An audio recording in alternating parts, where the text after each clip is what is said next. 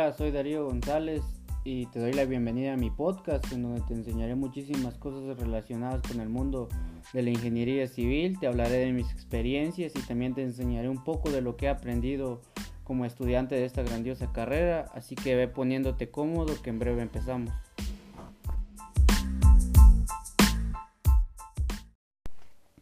Hola, ¿qué tal? Espero que te encuentres bien y bienvenido una vez más a este podcast.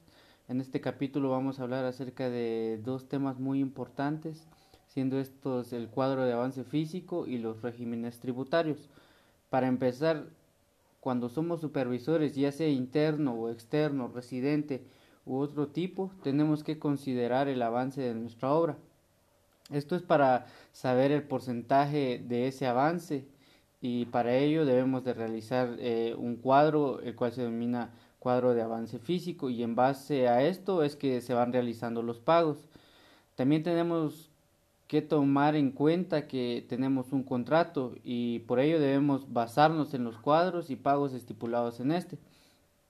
Por lo general el cuadro de avance físico lo hace el ingeniero supervisor de la entidad por otro lado, el ingeniero supervisor interno es el encargado de realizar un cuadro de estimación de pago.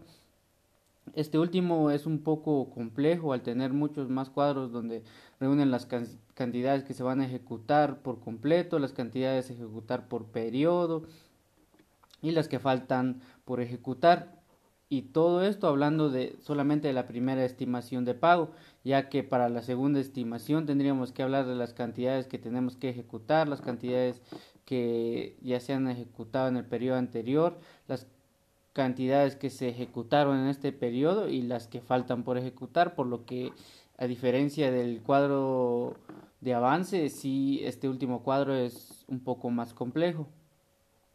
Para empezar, eh, nuestro cuadro de avance físico debemos de colocar en la parte superior el nombre de nuestro proyecto, el ejecutor, puede ser eh, la municipalidad, el contratista eh, sería la constructora que está realizando el proyecto, el representante legal de esa constructora, es decir, su gerente, el contrato, em, básicamente es el número que, que, lleva el contrato que estamos realizando, el monto del contrato, es el costo total del proyecto, eh, qué fecha inició el proyecto y el nombre del supervisor de la obra.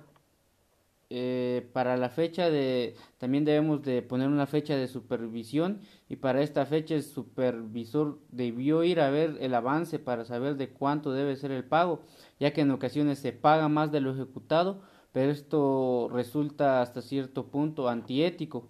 Es por ello que el supervisor de ir al área debe ir área por área determinando el avance para después certificarlo con un cuadro de avance y un informe fotográfico que deberá ir firmado y sellado por este para que pase a la dirección financiera de la municipalidad. Una buena estrategia del lado del supervisor es colocar un par de porcentajes menos.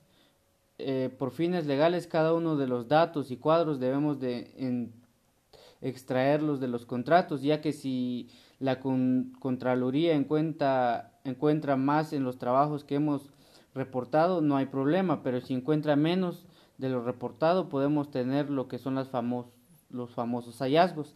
Lo que esto significa es que a la municipalidad llega una notificación de la Contraloría General de Cuentas en donde nombran al alcalde, al director de la DMP, que es la Dirección Municipal de Obras, y al supervisor, que en este caso seríamos nosotros como ingenieros, y donde nos citan a presentar las pruebas de descargo.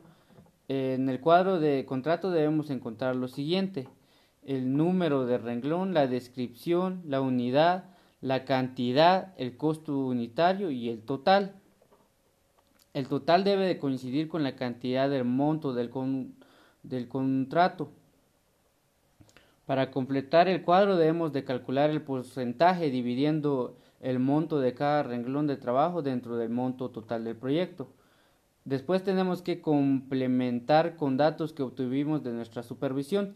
Para ello debemos habilitar las siguientes columnas. Una columna de cantidades ejecutadas. Eh, lo que vamos a colocar aquí es dependiendo del avance que medimos, es lo que vamos a colocar otra columna de ejecutado, pero siempre viéndolo en el tema de dinero. Para esto multiplicamos la cantidad ejecutada por el precio unitario para cada renglón. La suma total de esto nos va a dar la cantidad de dinero gastada hasta ese momento. El porcentaje, este nos indicará el porcentaje que llevamos ejecutado para cada renglón y la suma será el total. Para calcularlo debemos dividir lo ejecutado dentro del monto total del proyecto. Este porcentaje es el que por lo general se coloca en la bitácora que autoriza la Contraloría General de Cuentas y esto debe de cuadrar con lo que va a solicitar el constructor. El cuadro en la parte inferior deberá llevar el dato del avance físico en números y letras, además de la firma del ingeniero supervisor y del director de, la, del director de planificación municipal. En el contrato de supervisor externo nos pide ir a supervisar y realizar informes, bitácoras y por supuesto entregar estos cuadros. Por lo general al inicio del contrato, antes de iniciar, se hace un anticipo del 20% y normalmente en este no se da factura, sino una fianza de anticipo, por lo que debemos saber bien el tema de los impuestos. Esto nos lleva al siguiente tema a tomar en cuenta, que es el régimen de impuestos, ya que este es un tema importante para la estimación de pago, porque allí tenemos facturas y debemos de cuadrar muy bien cada una de estas. Para los regímenes de contribución para servicios profesionales y constructoras, eh, todo ciudadano debe de pagar impuestos y como contribuyente nosotros tenemos por lo general dos tipos. Eh, uno es el régimen de pequeño contribuyente y el régimen general o normal. Para el régimen de pequeño contribuyente, este aplica para quienes no facturan o para quienes facturan menos de 150 mil al año. Para el régimen general o normal, este aplica para quienes facturan más de 150 mil al año. Otros aspectos a tomar en cuenta para el régimen de pequeño contribuyente es que el hecho generador o el motivo por el cual eh, vamos a pagar este impuesto puede ser por venta de bienes, muebles, prestación de servicios, importación, arrendamientos, la primer venta o permuta de bienes y muebles. Eh, la tarifa de este impuesto es del 5%, tiene un periodo de imposición mensual y por ende la fecha de pago es a cada mes.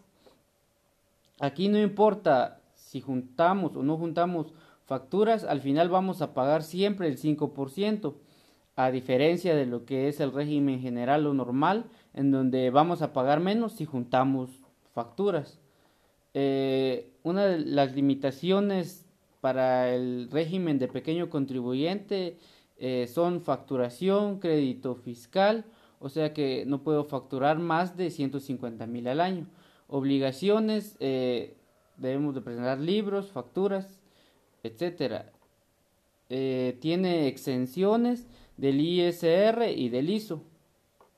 Para calcular o determinar este impuesto, lo único que debemos de hacer eh, es el, el, monto de nuestra factura por el 5%. Y si estamos en una municipalidad, tenemos que pagar timbre en la parte de atrás, normalmente por el 2% de la factura. Ahorita vamos a ver lo que es el régimen general o normal. Eh, el hecho de generador de este, o es decir, el motivo por el cual vamos a pagar este impuesto es por la venta de bienes muebles, prestación de servicios, importación, arrendamientos, la primer venta o permuta de bienes inmuebles. Tiene una tarifa única del 12%. Su fecha de pago es mensual. Eh, tiene como obligaciones presentar libros, contabilidad completa, facturas, declaraciones mensuales y soportar el crédito. Eh, una pregunta bien importante para esta es quién paga el impuesto. Eh, la respuesta es el que da o el que recibe la factura. Eh, es decir, es quien es quien, de quien recibe el servicio, por lo que cuando hacemos el cálculo de nuestros honorarios debemos incluir este impuesto. Eh, algunas exenciones de este son la aportación de inmuebles sociales, la venta de viviendas con un máximo de 80 metros cuadrados de construcción cuyo valor no exceda los 250 mil, la venta de lotes urbanizados que incluyan los servicios básicos con un área máxima de 120 metros cuadrados cuyo valor no exceda los 120 mil. La forma de determinación de este es eh, básicamente dividir lo que es nuestro valor total dentro de 1.12 el resultado eh, esto nos va a dar como resultado el valor neto el cual lo debemos de multiplicar por lo que por los 12% de IVA eh, un ejemplo de esto es eh, si tenemos una factura de ventas o servicios que su valor total es 150 mil, al efectuar la operación anterior tenemos que el valor neto de este son 133.928.57. A este valor neto es al que hay que sacarle el 12% de IVA, el cual nos va a dar 16.071.43. Y por otro lado, si tenemos una facturación de costos o gastos, es decir, cuando compramos nuestros materiales debemos de procurar que nos den las facturas. Eh, por ejemplo, en este, en este ejemplo tenemos que esta factura es de 95 mil y cuando le, lo dividimos dentro de los 1.12 nos da un valor neto de 84.821.43 a esto hay que sacarle el 12% de IVA y vamos a tener un total de 10.178.57. Ahorita con, con lo del IVA que calculamos para nuestra factura de ventas o servicios, le restamos lo que acabamos de calcular para la factura de costos y gastos y vamos a tener un total de 5.892.86. Eh, esto es lo que, que pagaríamos eh, si nosotros juntamos las facturas. Eh, es importante que todas las facturas que juntemos vayan a nombre de la empresa. Lo que no se puede hacer es estar en los dos regímenes, regímenes al mismo tiempo o estar cambiando un año para uno y otro año para, para otro. Eso no se puede pero existe una manera legal de estar en los dos, ya que como persona individual podemos estar en la de pequeño contribuyente y a través de una sociedad anónima, es decir, una constructora de carácter jurídico en la que podamos entrar, eh, podemos aplicar para el régimen general o normal.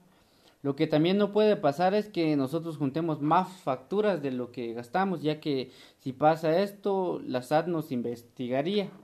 Eh, los auditores recomiendan que todo lo que nos sirva para ir a trabajar debemos reportarlo a nombre de la empresa, como por ejemplo la ropa, el combustible, eh, comida y entre las cosas que no podrían entrar es comprar por ejemplo licor, pañales, leche, etcétera, ya que esto no nos serviría para ir a trabajar.